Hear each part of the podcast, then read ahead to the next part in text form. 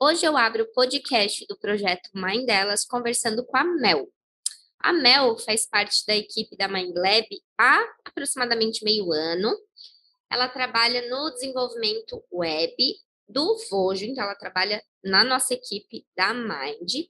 Ela é graduanda de análise de desenvolvimento de sistema, já está quase se formando, né, Mel, no último ano aí do, da graduação. Seja muito bem-vinda a todas as mulheres da Mind, Mel.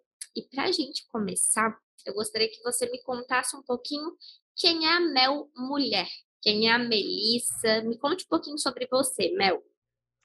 Oi, Ju, muito obrigada pelo convite de participar. A Mel mulher enfrenta, como todas as outras, a barra de ser uma mulher numa sociedade patriarcal, né?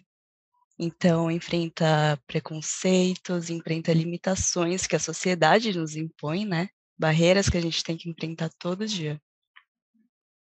E Mel, me conte uma coisa. Essa Mel que trabalha em desenvolvimento web, que trabalha nessa área de análise e desenvolvimento de sistema, você já, já sofreu algum preconceito ou é, alguma dificuldade por trabalhar em uma área que talvez tenha mais homens do que mulheres? Enfim, gostaria que você me falasse um pouquinho dessa, dessa questão, assim, como a Mel se vê nesse mundo. É, TI é bem dominada pelos homens, né? Eu enfrentei, assim, machismo na faculdade, muitos professores falando besteira, que, né, não deveriam estar ali eh, propagando machismo para uma sala de aula. E também com os meus colegas, de acharem que eu não sou capaz, que de não confiarem no que eu estou falando, mesmo tendo boas notas, sendo tipo melhor aluna da sala, isso não bastava porque eu era mulher, eu não entendia do assunto, sabe? Para eles é assim.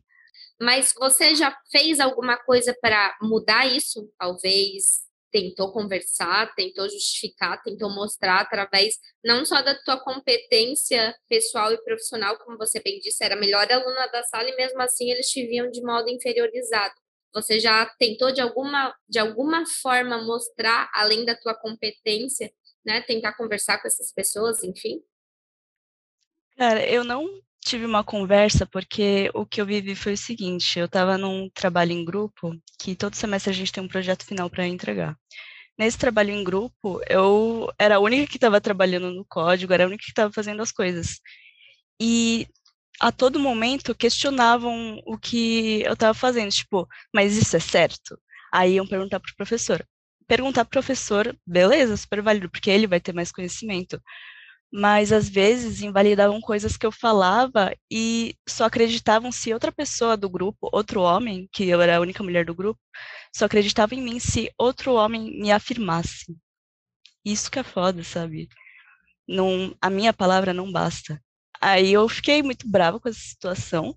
Eu cansei, né? Porque no primeiro momento eu achei que era só por eu ser uma aluna normal e que eles iam sempre queria verificar com o professor se estava certo ou não. Só que aí eu vi que não era só o professor, era qualquer homem, sabe?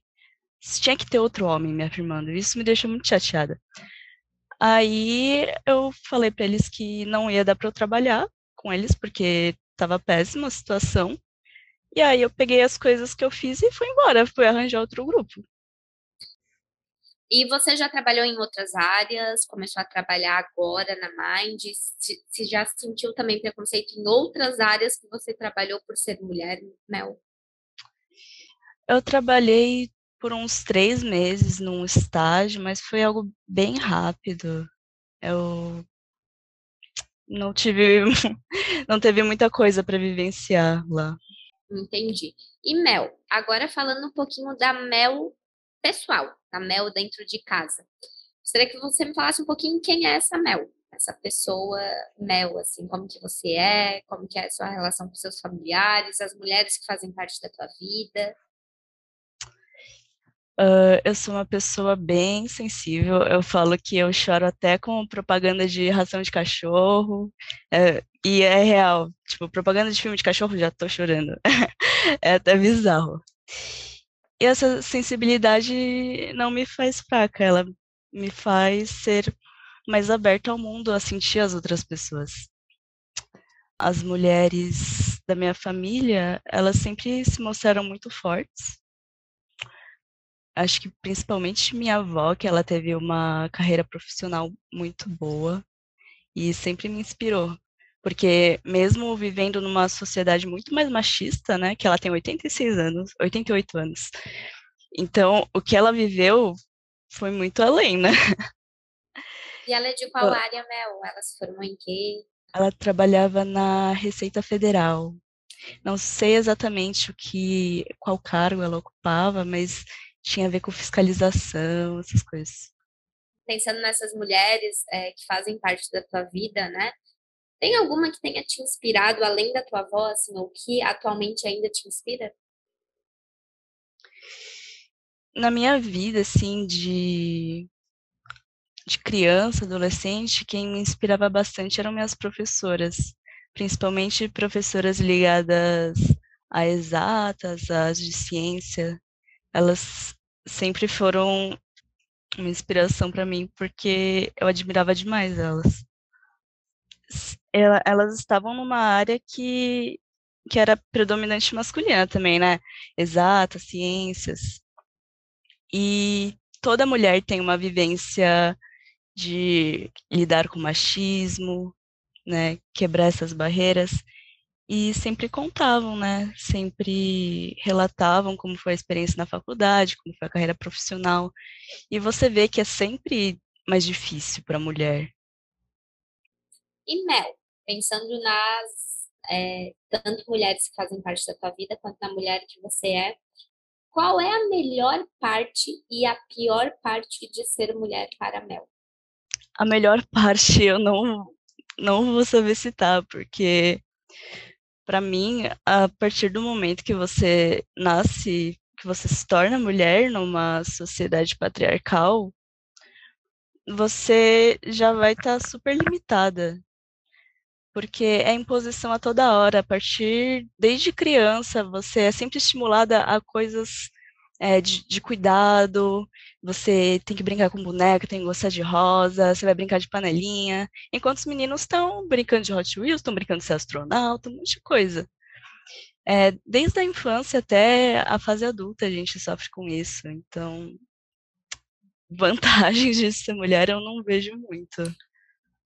Mas ao mesmo tempo que você não vê essa vantagem, você me demonstra na tua fala o quanto você faz para ser diferente, né? O quanto você, como mulher, buscou estudar, né? Buscou inspiração na tua avó.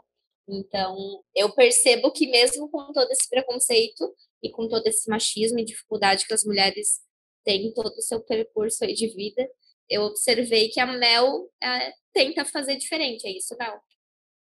Sim, porque para mim, ser mulher é, é um ato político, né? É, a todo momento tentar reivindicar direitos básicos. E, e chamam a gente de forte, e realmente nós somos muito fortes de ter que lidar com essas coisas. Só que é foda ficar sempre lutando a todo momento. tem que se reafirmar a todo momento, mostrar a competência, né? Mostrar que é capaz, que consegue.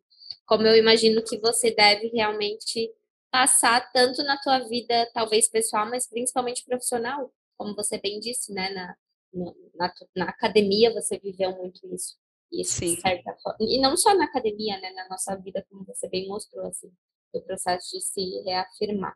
Mel, para a gente fechar o nosso bate-papo, eu gostaria que você deixasse uma mensagem para as mulheres da sua vida. Que a gente continue lutando, que é a escolha que a gente tem, né? Continuar lutando, continuar reivindicando nossos direitos, porque muitas mulheres já lutaram por nós para conseguirmos ter nossa carreira profissional, ter nossa independência, que a gente continue nesse caminho para em algum dia conseguir uma igualdade, uma real igualdade, né? Todas as Mulheres da Mind é um projeto da Mind Lab, uma parceria dos setores de marketing e de recursos humanos. Ideia original e identidade visual Betinho Neto. Edição Antônio Botelho. Apresentação e roteiro Júlia Tomasi. Roteiro final Manuela Frug.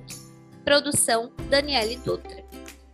Confira mais episódios no nosso canal do Spotify, Todas as Mulheres da Mind.